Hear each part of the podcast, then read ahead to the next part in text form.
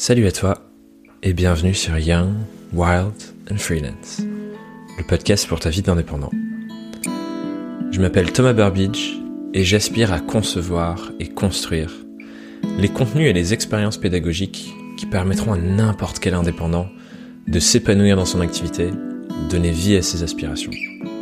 Peu importe ce que ça veut dire pour lui. Et pour ce faire, je m'engage dans une exploration profonde de toutes les choses qui ont une influence sur notre vie d'indépendant. Et du coup, je te partage via ce podcast ces choses-là, et d'ailleurs toutes les autres choses que je construis, et mes trouvailles, et bref, un peu euh, l'aventure de l'indépendant. Et du coup, depuis presque un an, je m'intéresse de manière profonde à un sujet qui me semble être un des fondements d'une activité et d'une vie indépendante réussie. Ce sujet, ce vaste sujet, ce sont les êtres humains qui nous entourent. Parce que, à mon sens, une des grandes erreurs qu'on peut faire en devenant indépendant, c'est de tomber dans l'isolement. Et je vois beaucoup de personnes pour qui c'est le cas. On peut se dire qu'être réellement indépendant, c'est faire les choses en cavalier seul, l'espèce de, de l'image de loup solitaire qui brave tour à tour les épreuves et s'en sort indemne et réussi, triomphant.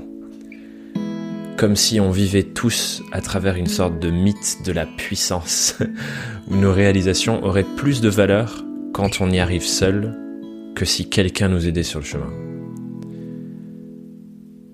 Mais clairement, je trouve que c'est un mirage.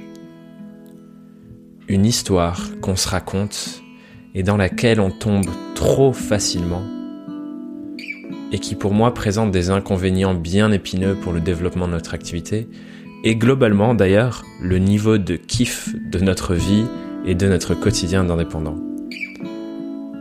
Pour moi, être indépendant, ça ne doit surtout pas être synonyme d'être isolé. Et on a déjà parlé sur ce podcast du sentiment de solitude que peuvent ressentir beaucoup de freelances finalement dans leur aventure, dans leur activité, dans leur questionnement du quotidien. On a pas mal parlé de ça dans l'épisode 19 avec Nolwenn Nasri.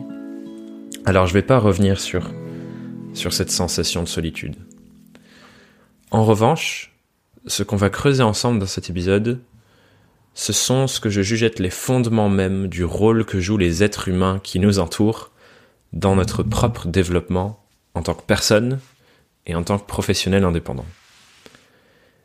Et tu verras que ces choses que je vais te partager ici, c'est vrai pour l'entrepreneuriat indépendant, c'est le sujet du podcast, mais c'est tout aussi vrai dans tous les domaines de nos vies finalement. Et pour toutes les choses sur lesquelles on souhaite progresser, avancer, trouver des réponses, bref, faire des pas en avant. Et je t'inviterai du coup à aussi appliquer ces réflexions à d'autres choses que tu es en train de construire, que ce soit un projet artistique ou un projet associatif ou peu importe en fait, tous les domaines de ta vie. Tout ce que tu peux faire de ton temps sur cette planète. Et du coup, ça m'emmène à la première notion que je voulais te partager ici. Et cette première notion, c'est que dans tous les domaines de ta vie, quelle que soit la chose que tu cherches à faire ou le résultat que tu souhaites obtenir, il existe sûrement déjà quelqu'un qui l'a fait avant toi ou qui a eu ce que tu veux avoir avant toi. Et ça, à mon sens, c'est vrai à moins de jouer au niveau de personnes comme Elon Musk, qui cherche à envoyer un humain sur Mars, évidemment. Et encore, même dans ce cas de figure, je pense qu'on pourrait presque décomposer toutes les étapes de cet objectif faramineux qu'il s'est fixé, pour voir que les sous-étapes ont potentiellement déjà été réalisées et faites dans différents domaines. Mais, si tu cherches par exemple à passer la barre des 10 000 abonnés sur Instagram, écrire un livre et t'assurer qu'il cartonne à son lancement, augmenter ton TJM, c'est ton, taux journalier moyen que tu factures à tes clients, l'augmenter à 500 euros par jour, euh, réussir à lancer un podcast et faire en sorte qu'il ait, euh, disons, 100 000 écoutes, euh, déléguer et structurer une équipe autour de toi avec trois personnes qui travaillent avec toi. Bref, si tu essayes de faire toutes ces choses-là, ou d'autres choses dans ton activité indépendante, alors il existe forcément quelqu'un qui l'a fait avant toi. Et, encore une fois, comme je le disais, c'est la même chose dans tous les autres domaines de ta vie. Si en ce moment tu te rends compte que tu travailles tellement et que ça empiète sur ta relation de couple, que ça crée des, des, problématiques dans ta relation, ou si tu te rends compte que tu manques d'énergie, que tu es toujours fatigué et tu sais pas quoi faire, ou si tu trouves plus de plaisir dans les choses que tu fais au quotidien et que tu es toujours obsédé par le travail, mais toutes ces choses-là, c'est sûr et certain que d'autres ont vécu ces situations avant toi et que d'autres ont trouvé des réponses à ces situations avant toi. Et pourquoi c'est important de savoir ça? Parce que peut-être que tu écoutes ce, tu m'écoutes parler et tu te dis mais ok très bien oui il y a d'autres qui l'ont fait avant moi so what? Pourquoi c'est important? Tout simplement parce que si d'autres ont déjà eu les résultats que tu cherches à obtenir, alors tu peux trouver une solution plus facilement et plus rapidement grâce à eux. Et c'est ça ce qu'essaie de faire comprendre Tony Robbins. Tu sais que j'aime beaucoup utiliser des citations de Tony Robbins, donc je vais en, utiliser une autre ici. Tony Robbins, quand il dit Success leaves clues. La réussite laisse des indices. C'est ça qu'il essaie de faire transparaître. Ce qu'il entend par là, c'est que les personnes qui ont des résultats de manière systématique n'ont pas des coups de chance. Ce n'est pas une répétition de, de coups de bol. Ils ont une stratégie, une approche particulière d'un sujet, d'un problème ou, d'une chose dans leur vie qui leur garantit à coup sûr les résultats qu'ils cherchent. Ou en tout cas avec une probabilité haute. Encore une fois, il n'y a pas de méthode miracle. Et attention, quand je dis la stratégie, je ne parle pas seulement d'une approche froide, très terre à terre de étape 1, étape 2, étape 3. Non, je parle d'une approche globale de l'être humain qu'ils sont et de l'être humain que tu es aussi. Quand je parle de stratégie ici, je parle de leur état d'esprit, leurs habitudes, leurs croyances et leurs pensées, leur manière de voir le monde, et puis évidemment aussi leurs actions et les méthodes qu'ils utilisent. Et du coup, j'ai répété cette phrase juste avant pour que tu l'ancres. Les personnes qui ont des résultats de manière systématique n'ont pas des coups de chance à répétition, ils ont une stratégie, une approche particulière qui leur garantit les résultats qu'ils cherchent. Et c'est là, à mon sens, un des premiers rôles des êtres humains qui nous entourent dans notre activité, notre vie d'indépendant, c'est de nous montrer le chemin, ou en tout cas les indices qui nous permettent de construire ce qu'on souhaite construire pour nous après que d'autres l'aient fait avant nous. Et voilà donc ma première invitation pour toi pour cet épisode. Quel que soit ton objectif du moment, le prochain pas important que tu souhaites faire dans ton activité, je t'invite à partir à la recherche d'autres humains qui ont déjà fait ce pas, qui ont déjà coché cet objectif sur leur liste, et qui le font de manière régulière avec les résultats que tu cherches à avoir. Et quand tu as trouvé ces êtres humains, applique leur modèle, étudie leur comportement, étudie leurs croyances, cherche à comprendre la manière qu'ils ont de voir le monde, la stratégie, les actions, les méthodes qu'ils mettent en place au quotidien, et utilise ce savoir pour les modeler et répliquer leurs résultats. Évidemment, ça ne fonctionnera pas à 100% pareil pour toi que pour eux. Mais ça te donne la base, les fondations, la première couche sur laquelle construire pour trouver ta propre méthode. Parce que apprendre par sa propre expérience, par ses propres erreurs, oui, c'est hyper important.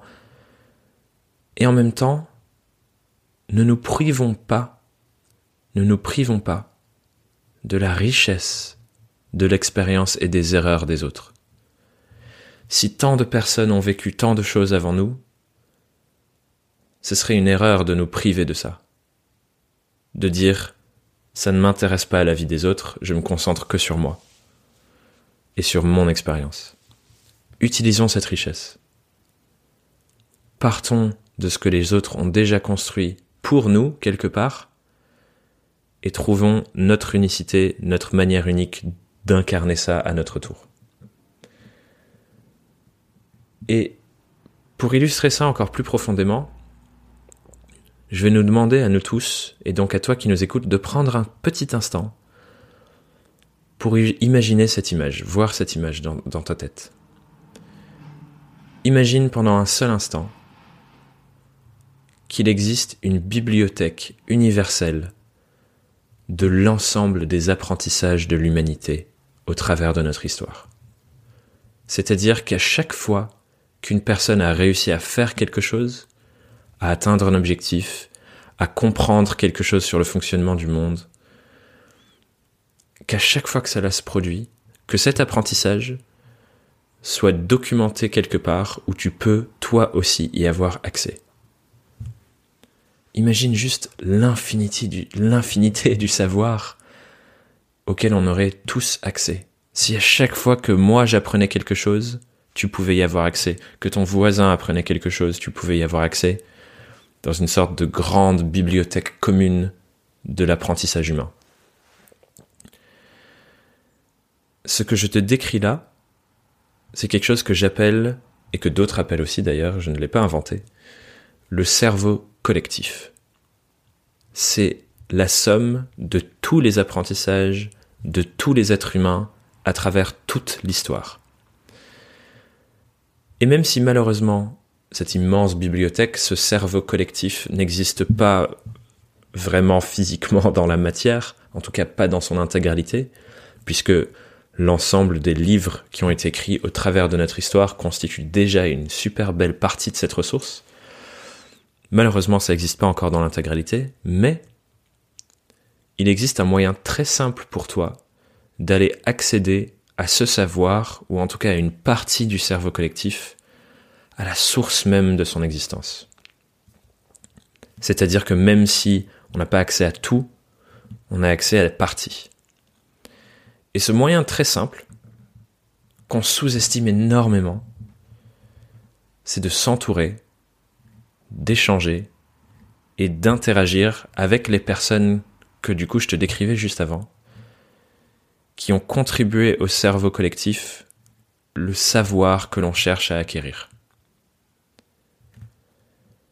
Et évidemment, tu ne pourras pas le faire avec l'humanité tout entière, et d'ailleurs, ce serait pas forcément pertinent puisque ton cerveau à toi, mon cerveau à moi, notre cerveau individuel qui est là dans notre boîte crânienne, il n'est pas capable de stocker l'information du cerveau collectif. C'est trop. Mais pour ce que nous, on veut faire dans notre vie, pour ce que toi, tu veux faire de ta vie, tu n'as pas besoin de toute l'information du cerveau collectif, mais seulement d'une toute petite partie, qui est très sûrement déjà détenue par une toute petite partie des êtres humains qui peuplent cette planète. Et pour y accéder, tu n'as qu'à t'entourer de ces personnes, échanger avec elles pour accéder à une part du savoir infini du cerveau collectif. Et la question à se poser du coup est alors la suivante. Qui sont les êtres humains desquels tu pourrais et devrais t'entourer pour avancer sur tes projets, sur tes objectifs du moment et plus globalement dans ta vie. Et on va explorer cette question ensemble. Mais ce que je me dis aussi, c'est que cette question, à première écoute, elle peut sonner un peu faux pour certains, c'est peut-être le cas pour toi. On peut se dire que, bah, Thomas, comment ça? On ne choisit pas les gens dont on s'entoure. Ce serait même étrange de le faire de manière consciente. Ça sonne complètement faux. Les gens qui nous entourent, ce sont les gens qu'on rencontre par le beau hasard de la vie. D'autant plus que, en se disant ça, je choisis de m'entourer des personnes qui ont le savoir que je cherche à acquérir, etc. On pourrait se dire qu'il n'y a qu'une personne qui gagne quelque chose, c'est-à-dire c'est nous parce qu'on va chercher le savoir chez quelqu'un qui l'a déjà et on, essaie de, de, se l'approprier, le prendre et ainsi de suite. Mais ces deux réflexions, à mon sens, elles naissent de notre propre incapacité à voir de la valeur dans nos expériences à nous. Si on se dit ah bah il y a qu'une personne qui gagne, ah mais c'est euh, c'est faux de construire ça parce que machin c'est juste pour acquérir quelque chose. En fait ça ça vient de on ne pense pas que nos expériences ont de la valeur pour ces personnes-là. Et voici du coup le, je vais te partager le regard que personnellement je porte sur les relations entre êtres humains. Pour illustrer ce point, c'est que nous avons tous, chacun d'entre nous, une diversité absolument fantastique d'expériences, d'apprentissage, de regard sur le monde, de rencontres, de compétences, de croyances, de convictions, bref, toutes ces choses qui, à mon sens, sont des vraies richesses à partager. Et basé sur cette conviction, et dans ce sens, on apprend tous les uns des autres. Peu importe notre métier, notre âge ou notre je ne sais quoi d'autre, chacun d'entre nous apprend de chacun d'entre nous. Parce qu'il n'existe pas de hiérarchie de notre expérience de vie. Ce n'est pas parce que un tel a vécu une chose et que un autre tel a vécu telle autre chose que l'un est meilleur que l'autre. Et d'ailleurs, tu m'as déjà entendu le dire et le répéter et le marteler sur ce podcast, si tu l'écoutes depuis le début. Nous sommes tous un être humain unique. Et personne ne peut être un meilleur nous que nous. Et la nuance que je veux que tu comprennes de, cette unicité qui est la tienne et qui est la mienne, c'est que collectivement, cette unicité nous rend plus riches. Le principe même du cerveau collectif dépend de notre unicité à chacun. Si nous étions tous les mêmes, avec les mêmes expériences, la même histoire, le même regard sur le monde, alors le cerveau collectif ne serait qu'une série de copier-coller conformes les uns aux autres. Et clairement, dans ce sens, il y aurait rien de bien intéressant à accéder au cerveau collectif. Parce que tu verrais la même chose euh, des milliards de fois. Pour chaque être humain, ce serait pareil. Du coup, je vais le répéter pour que tu l'ancres bien. Notre intelligence collective c'est-à-dire la somme de tous nos apprentissages, de toutes nos expériences, de tout ce que chaque être humain vit, notre intelligence collective dépend de notre unicité individuelle, de notre bizarrerie, de notre marginalité. Si nous sommes tous différents, c'est pour que tous ensemble nous soyons plus forts, plus riches et plus intelligents. Et du coup, dans ce sens, quand on choisit consciemment de s'entourer de telle ou telle personne pour telle ou telle raison, ce n'est pas un jeu à somme nulle. Tout le monde a le potentiel de gagner au change. Puisque de par notre unicité et de par le fonctionnement du cerveau collectif, chacun se nourrit de la diversité et de l'unicité des autres. quand tu apprends quelque chose de quelqu'un, tu lui apprends aussi quelque chose.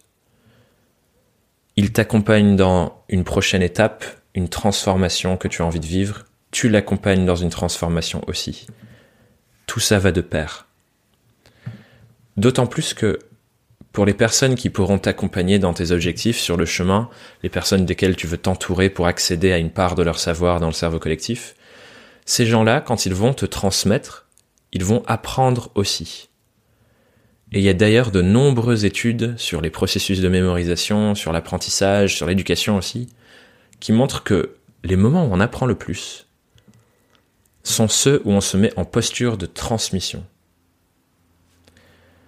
Donc finalement, quand tu t'entoures de personnes qui possèdent le savoir que tu cherches à développer, ce qui se passe en réalité, c'est que tu leur offres l'opportunité d'apprendre encore davantage de leur propre expérience en te la transmettant.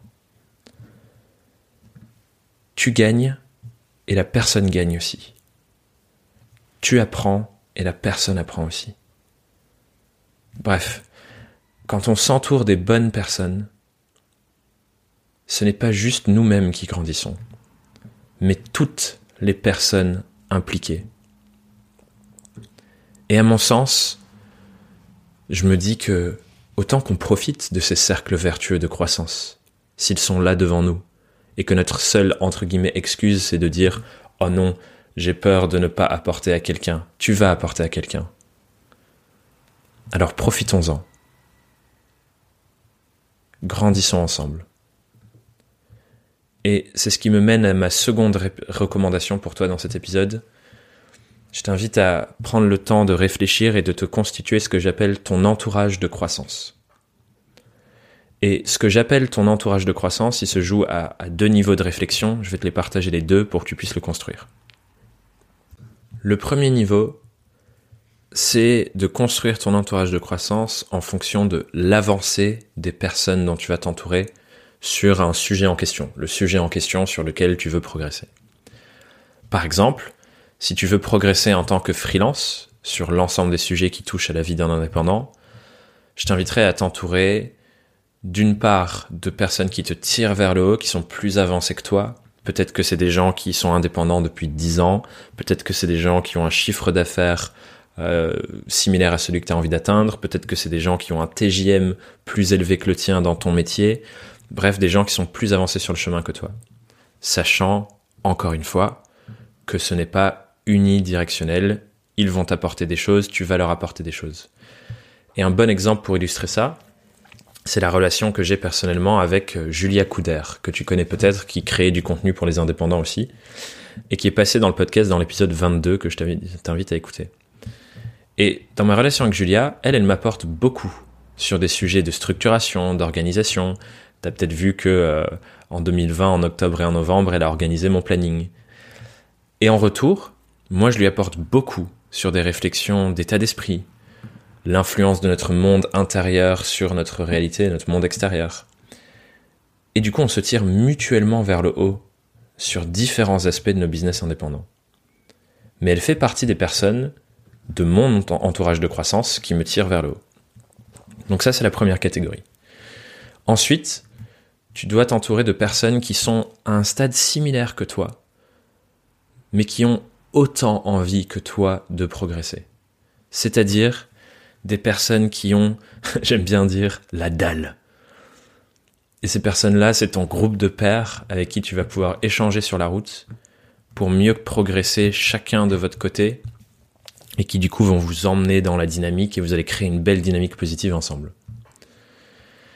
Et enfin, du coup, la troisième catégorie de personnes en fonction du chemin d'avancée sur, euh, sur le sujet en question, ce sont des personnes qui sont peut-être qui sont moins avancées que toi, peut-être qui débutent sur le sujet en question, et à qui tu pourras transmettre toi aussi tes apprentissages pour mieux les structurer et les ancrer dans ta réalité. Encore une fois, comme je le disais tout à l'heure, quand on transmet, on apprend le plus. Et encore une fois, sachant que ici aussi, il est évident que toi aussi tu vas apprendre des choses sur d'autres sujets de ces personnes-là parce que ça va dans les deux sens. Donc c'est ça le premier niveau de ton entourage de croissance, c'est des gens plus avancés, des gens au même niveau et des gens moins avancés à qui tu vas transmettre. Et le second niveau sur lequel je t'invite à travailler pour ton entourage de, de croissance, ce sont les différents espaces dans lesquels tu vas interagir avec ces personnes. Et à mon sens, nous avons besoin de trois niveaux d'interaction avec notre entourage de croissance. Le premier niveau, ce sont des échanges individuels entre toi et une autre personne réguliers qui nous permettent d'avoir et te permettront d'avoir du coup un suivi en profondeur de ton évolution avec une personne avec qui tu partages ton aventure, ton avancée. Si tu me suis depuis un moment, tu sais que c'est notamment ce que je fais avec mon ami Romain Limois, avec qui on s'appelle presque toutes les semaines le vendredi à la fin de la semaine depuis maintenant environ un an et demi. Quand j'habitais à Paris, on le faisait on faisait un déjeuner tous les vendredis, on déjeunait ensemble. Maintenant, on le fait au téléphone, mais on fait ça depuis un an et demi. Et je te laisse juste imaginer la progression mutuelle incroyable qu'on a vécue en échangeant ensemble sur comment lui ça va, comment il avance, comment moi ça va, comment j'avance, qu'est-ce qu'on a appris, qu'est-ce, que, qu'est-ce qui a marché, qu'est-ce qui n'a pas marché, qu'est-ce qu'on va faire la semaine d'après, etc. Pendant un an et demi. Et clairement, notre progression sur cette période a été incroyable. Donc ça, c'est le premier truc. Premier niveau, les échanges individuels réguliers.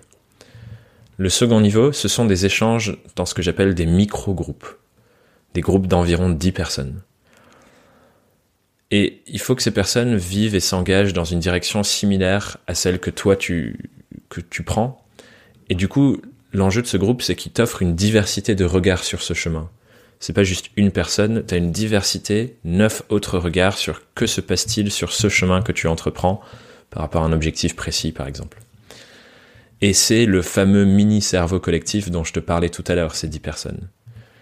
Et d'ailleurs, moi-même, je fais partie d'un petit groupe, on est neuf entrepreneurs indépendants avec qui on échange très régulièrement, quasiment tous les jours, sur toutes nos expériences respectives.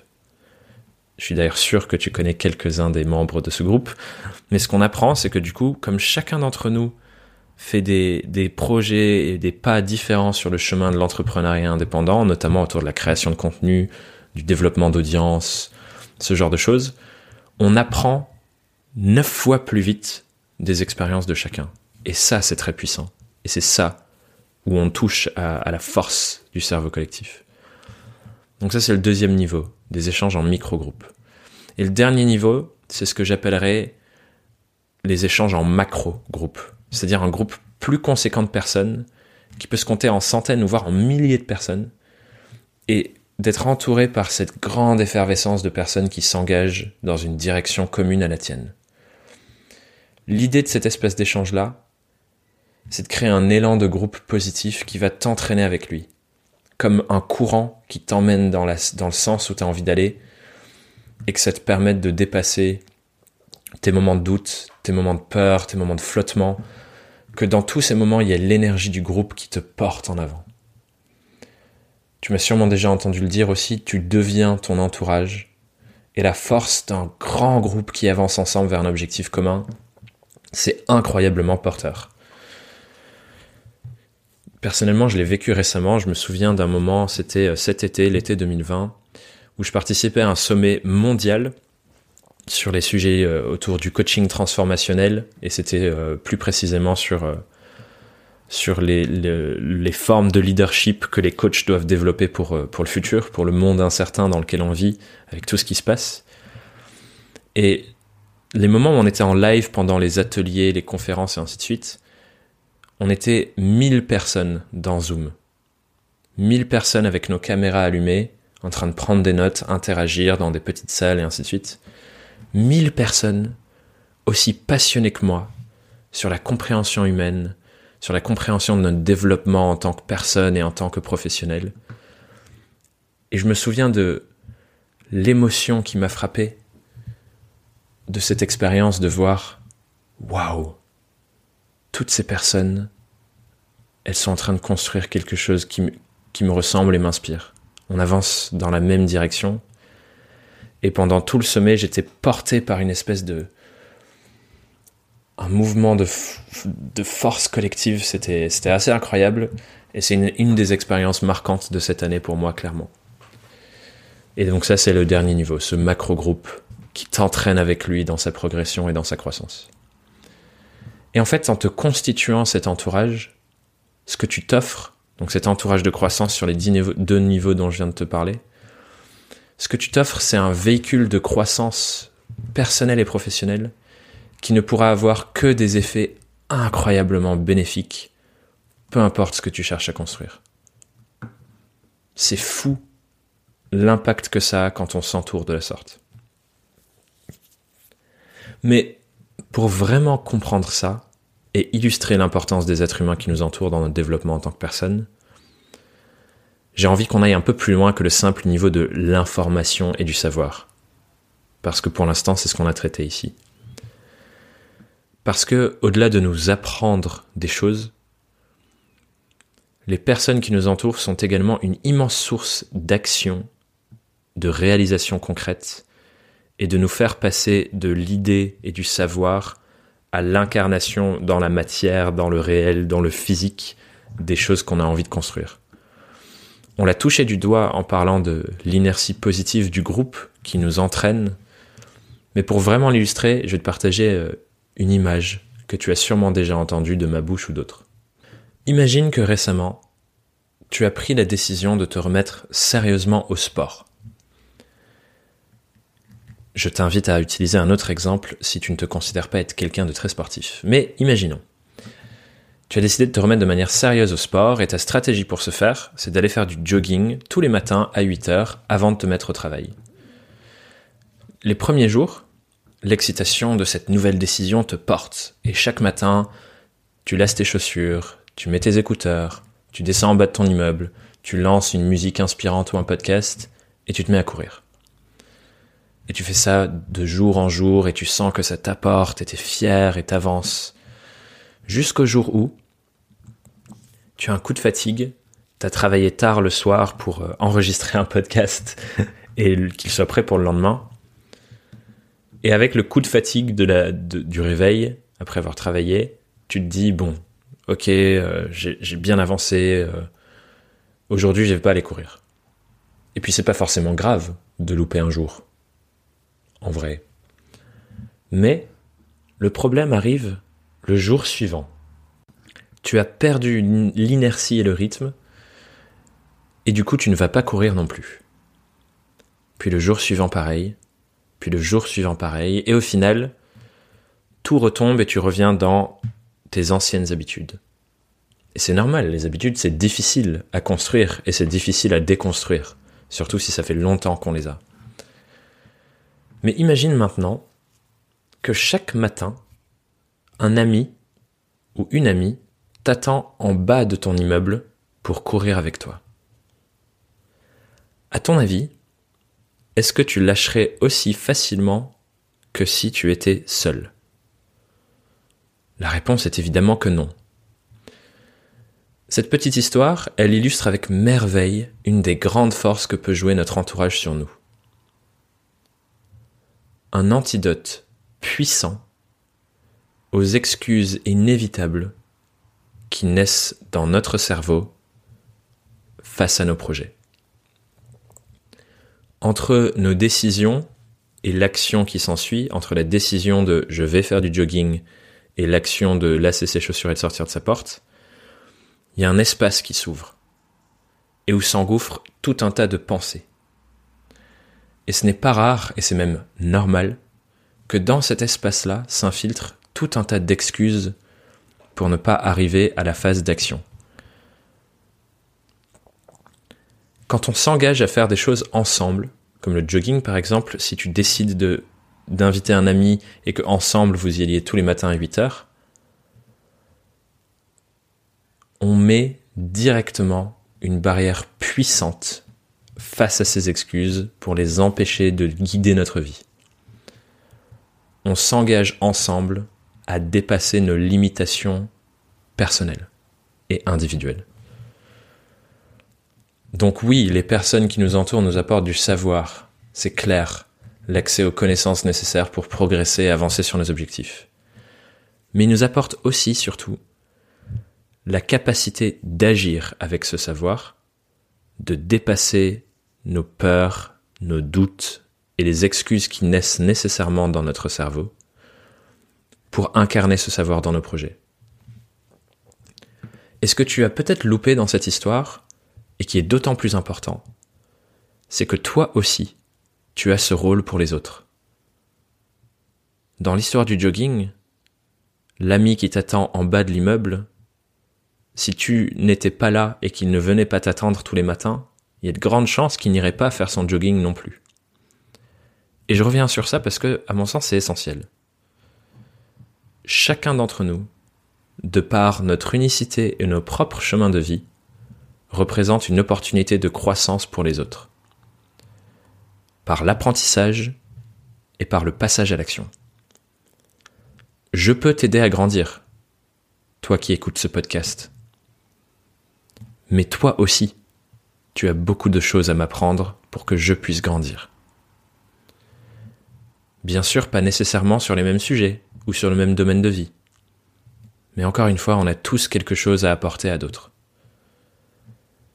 Et d'ailleurs, parfois, ce quelque chose, ce n'est pas du concret, du mesurable, de l'actionnable, ou un truc tangible qu'on peut toucher. Parfois même, ce quelque chose, on ne le voit pas. Parfois même, on n'a rien d'autre à faire qu'exister, tout simplement, pour tout de même être une source de croissance et de développement pour quelqu'un d'autre. Même si cette personne ne nous a jamais rencontrés. Et je vais t'illustrer cette dernière idée par mon propre spectre. Si tu me suis depuis un moment, tu sais que la mort de mon père à mes 20 ans, donc il y a 6 ans au moment où j'enregistre ce podcast, a eu d'immenses répercussions sur ma manière de voir le monde et de voir la vie. Et depuis cet événement tragique, je me suis questionné maintes et maintes fois sur le sens que j'avais envie de donner à mes actions, mes journées et plus globalement mon temps ici sur cette planète. C'est à mon sens cet événement qui m'a mené des années plus tard à me demander à quoi ça ressemble pour moi une vie bien vécue.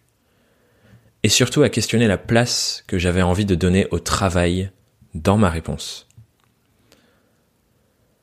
Tu m'as déjà entendu le dire, je suis convaincu que pendant trop longtemps, on s'est trompé sur ce qu'était le travail dans nos vies. Mes réflexions suite à la mort de mon père m'ont apporté un éclairage sur ce que moi, je souhaitais faire de mon travail. Sur le fait que je souhaitais que mon travail soit un vecteur d'épanouissement. Que mon travail soit quelque chose que je fais parmi d'autres choses de la vie que je fais, où je prends du plaisir, où je grandis et où j'avance un pas de plus chaque jour vers la vie que je souhaite profondément vivre. Et cette réflexion s'est manifestée pour moi par la voie de l'entrepreneuriat indépendant, qui à mon sens offre le plus cette possibilité de construction sur mesure. Mais en avançant sur ce chemin, je me suis rendu compte de plusieurs choses. La première, c'est que ce chemin n'était pas du tout clair et bien tracé, pas comme celui du salariat où les étapes s'enchaînent logiquement, on nous prépare, on nous guide pas à pas, on nous dit quoi faire à quel moment. En fait, il n'existe pas de guide pour construire une activité indépendante où on s'épanouit personnellement et professionnellement. Donc ça, c'était ma première prise de conscience. La seconde, c'est que j'observais chez de nombreux indépendants que le premier pas sur le chemin venait d'un électrochoc radical dans leur vie. Pour moi, ça a été le décès de mon père, mais j'entends régulièrement d'autres me parler d'un burn-out ou d'un profond dégoût pour une expérience professionnelle passée. Comme si ces choses étaient, et c'est le cas, l'impulsion du départ pour lesquels on se dit je m'engage sur un autre chemin. Et ce que je me dis par rapport à ça, c'est que c'est bien triste si nous sommes obligés de vivre des événements tragiques et douloureux pour nous questionner sur ce qu'on veut vraiment faire de sa vie. Ces prises de conscience, parmi d'autres, m'ont éveillé quelque chose à l'intérieur qui guide aujourd'hui mon travail. Elles m'ont éveillé à une envie profonde de contribution qui, à mon sens, est présente en chacun de nous et ne cherche qu'à trouver une destination vers laquelle s'exprimer. Je me suis rendu compte que les gens qui m'inspiraient le plus dans ce monde sont ceux qui, comme moi, remettent en question la place du travail dans leur vie. Ils veulent voir et faire les choses différemment. Oser croire qu'il est possible de construire quelque chose qui leur ressemble pleinement pour leur activité professionnelle, quelque chose qui les épanouit pleinement. Des personnes qui pensent que le sur-mesure existe quand on le construit soi-même, depuis la page blanche qui se trouve devant nous chaque matin quand on est indépendant. Ces gens, c'est toi qui m'écoutes. Tu m'inspires. Toi et tes rêves, tes aspirations, tes projets, mais aussi tes peurs, tes doutes et tes frustrations.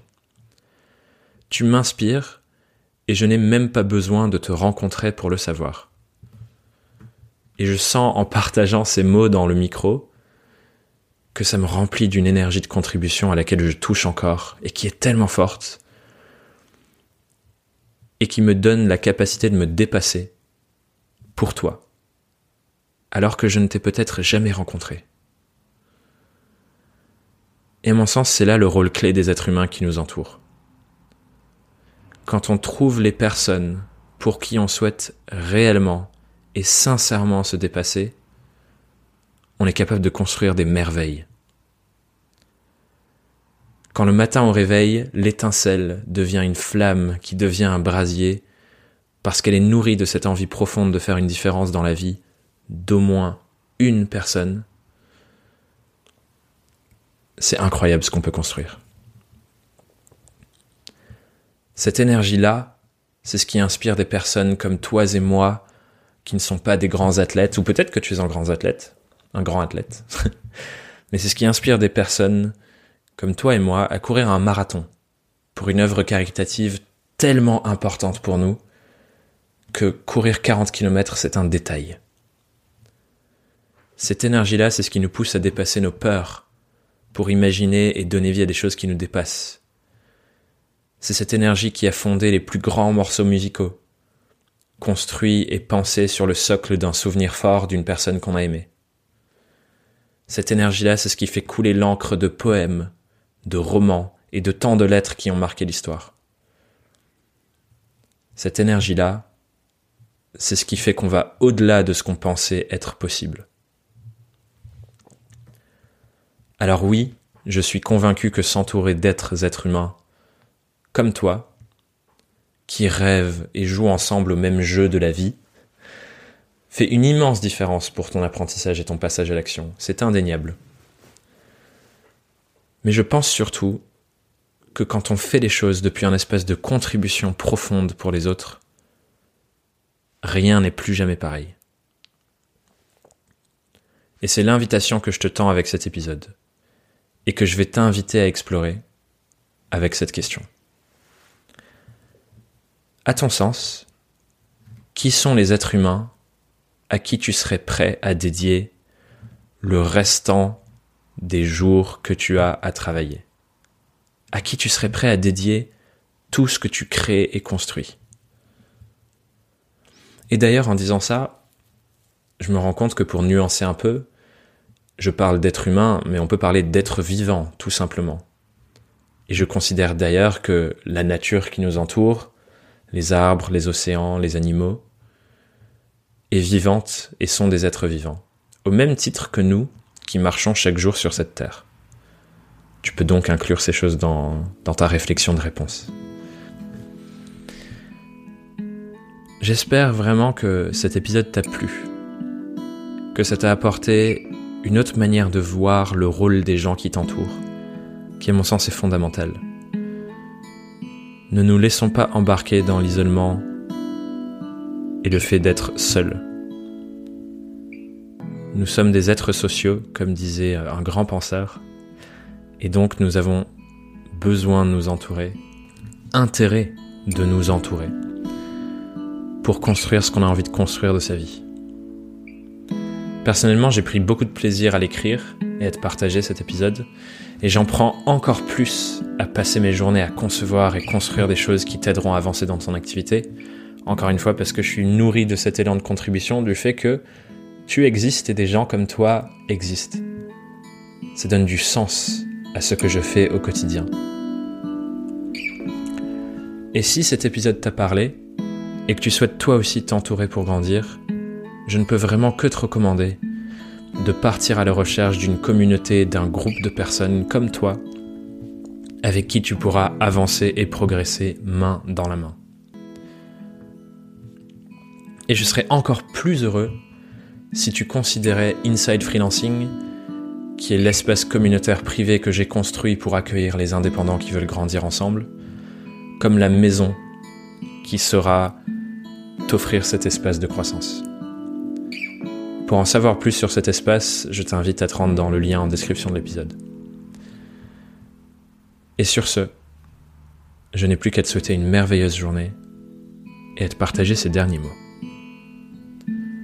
On avance ensemble, on grandit ensemble et notre liberté s'acquiert ensemble. À très vite sur Young, Wild and Freelance. Bye bye.